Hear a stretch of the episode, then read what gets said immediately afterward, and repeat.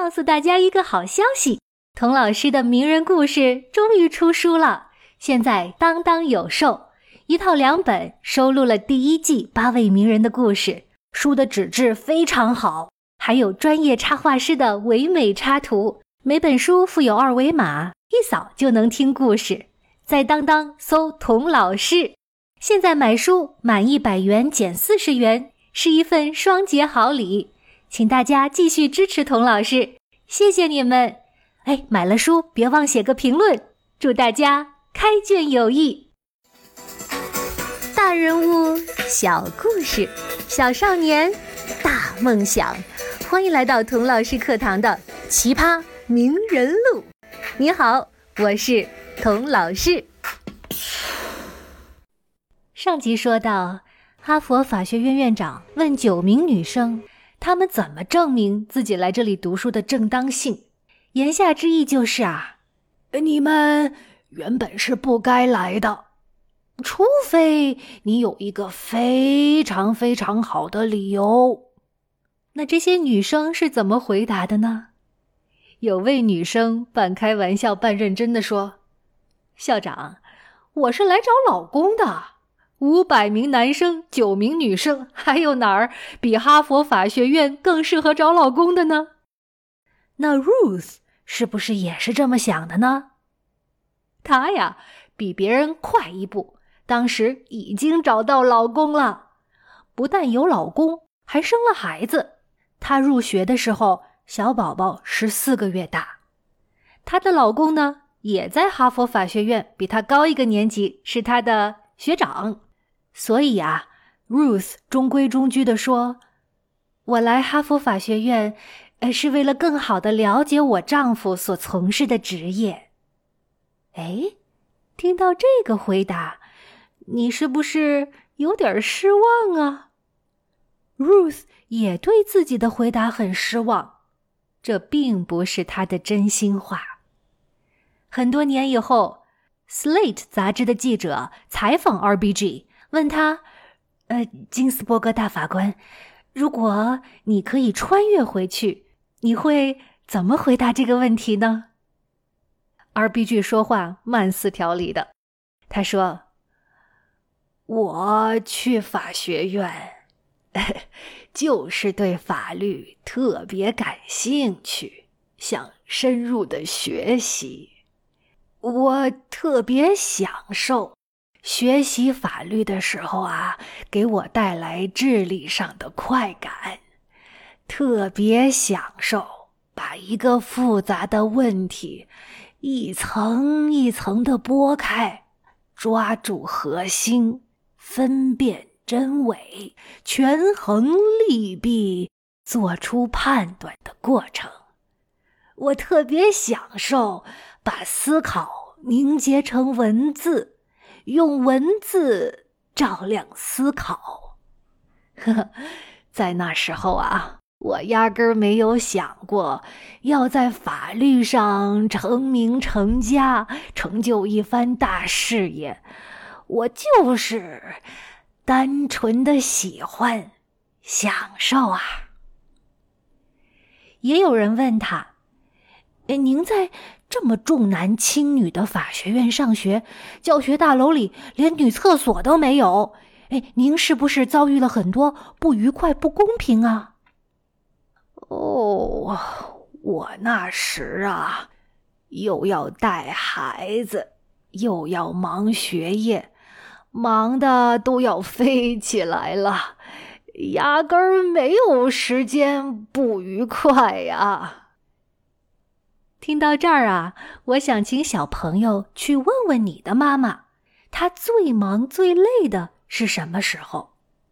我想他们八成会说，就是你刚出生的那几年呐。我也做过妈妈，可我简直不能想象，又要照顾小宝宝，又要完成哈佛法学院出了名的铺天盖地的作业，这个 Ruth 是怎么撑过来的呀？然而。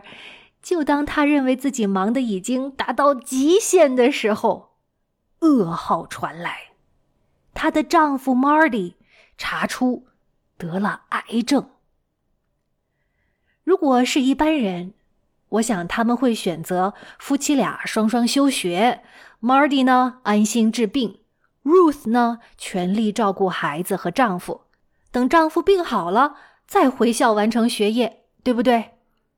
可是 Ruth 和 Marty 都不是一般人，他们选择不休学，一边治病一边学习，每天。Ruth 请保姆来照顾女儿，自己按时去上学，把课堂笔记和作业带回来，供 Marty 自学。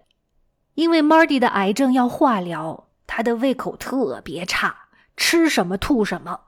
只有凌晨一两点钟的时候，哎，状态稍微好一点，可以吃下一点东西。所以 Ruth 呢，就等到那个时候给他做饭，趁他吃完饭有点精神。帮他把作业写完，然后呢，再做自己的功课。所有的功课做完，囫囵睡上两个小时，天就亮了，就该起床照顾女儿吃奶，然后去上学了。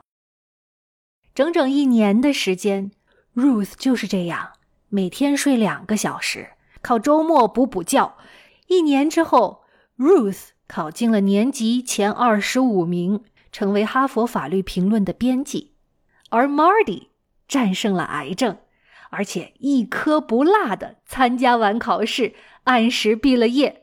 他的考试成绩啊，甚至比他前两年没有生病的时候还好些。当记者问 RBG，在这不寻常的一年里，他学到了什么？RBG 头一歪，很调皮的说。我呀，学到了每天只需要睡两个小时的觉。哈哈，什么癌症啊，孩子难带呀，学业繁重啊，在他的眼里似乎都不是事儿。但是，一毕业，一直在飞奔的 Ruth，咣的撞到墙上，不得不停下来了。怎么了？他找不到工作。是他不够优秀吗？他是以总成绩第一名的身份从法学院毕业的，那是他不够努力吗？当时他给纽约所有的大律师行以及地方法院都投了简历，居然没有一个地方愿意雇他，为什么呀？很简单，因为她是个女人。而且是个有小孩的妈妈，这些雇主都担心，如果孩子生病了，那肯定是妈妈去照顾啊，这不耽误我们工作吗？所以啊，他们宁愿雇佣一个成绩平平的男生，也不愿给全校第一名的 Ruth 一个面试的机会。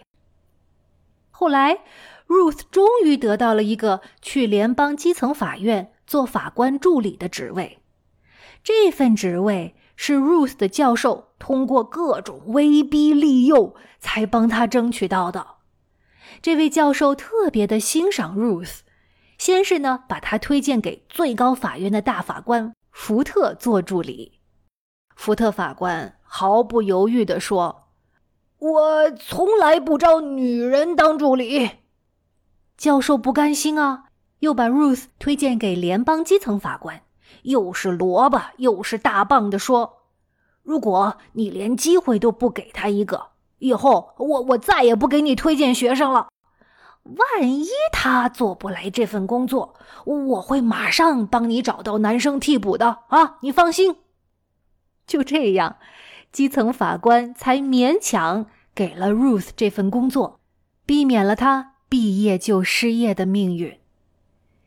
有的同学可能撇撇嘴说：“法官助理这个头衔听起来好像很 low 啊，就是个秘书吧？”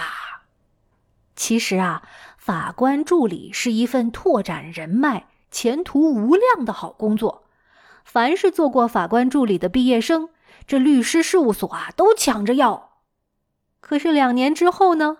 还是没有律师事务所愿意雇一个女律师，于是 Ruth 只好转去法学院当老师了。学校说：“哎呀，欢迎欢迎！不过呢，哈，我们丑话说在前头，你的工作跟男教授一样啊，但是呢，你的工资要比男教授低一截。为什么呢？啊，因为你的先生是大律师，已经很挣钱了，所以呢，你就不用挣那么多钱了。不得不说，我对一个法学院能够给出这么不合理、不合逻辑的理由感到震惊。然而，这个理由在当时是合法的。Ruth 没有选择，只能选择对不公平低头。她接受了低工资，成为当时美国不到二十名女性法学教授之一。她后来通过出色的教学和研究，成为哥伦比亚法学院历史上第一位获得终身教职的女教授。故事说到这儿，Ruth 已经创造了历史，赢得了荣誉和尊重。即使她接下来什么都不做，也是一个闪闪发光的人生。然而，就在 Ruth 快四十岁的时候，她突然做出了一个决定。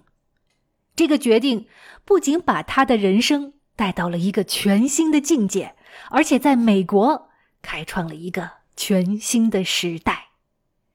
这是一个什么样的决定呢？他是怎么做出来的呢？我们下一集再见吧。